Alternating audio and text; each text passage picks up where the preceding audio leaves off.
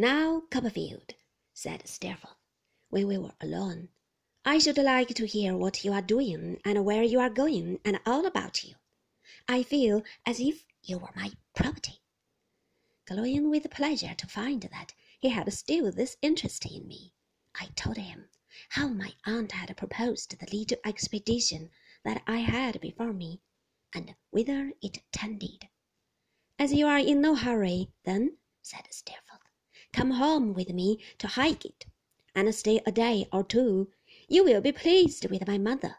She is a little vain and prosy about me, but that you can forgive her, and she will be pleased with you. I should like to be as sure of that as you are kind enough to say you are, I answered, smiling. Oh, said Steerforth, everyone who likes me has a claim on her that is sure to be acknowledged. Then I think I shall be a favourite, said I. Good, said Steerforth. Come and prove it.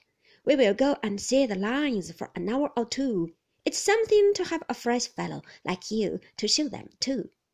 A Copperfield, and then we'll journey out to Highgate by the coach.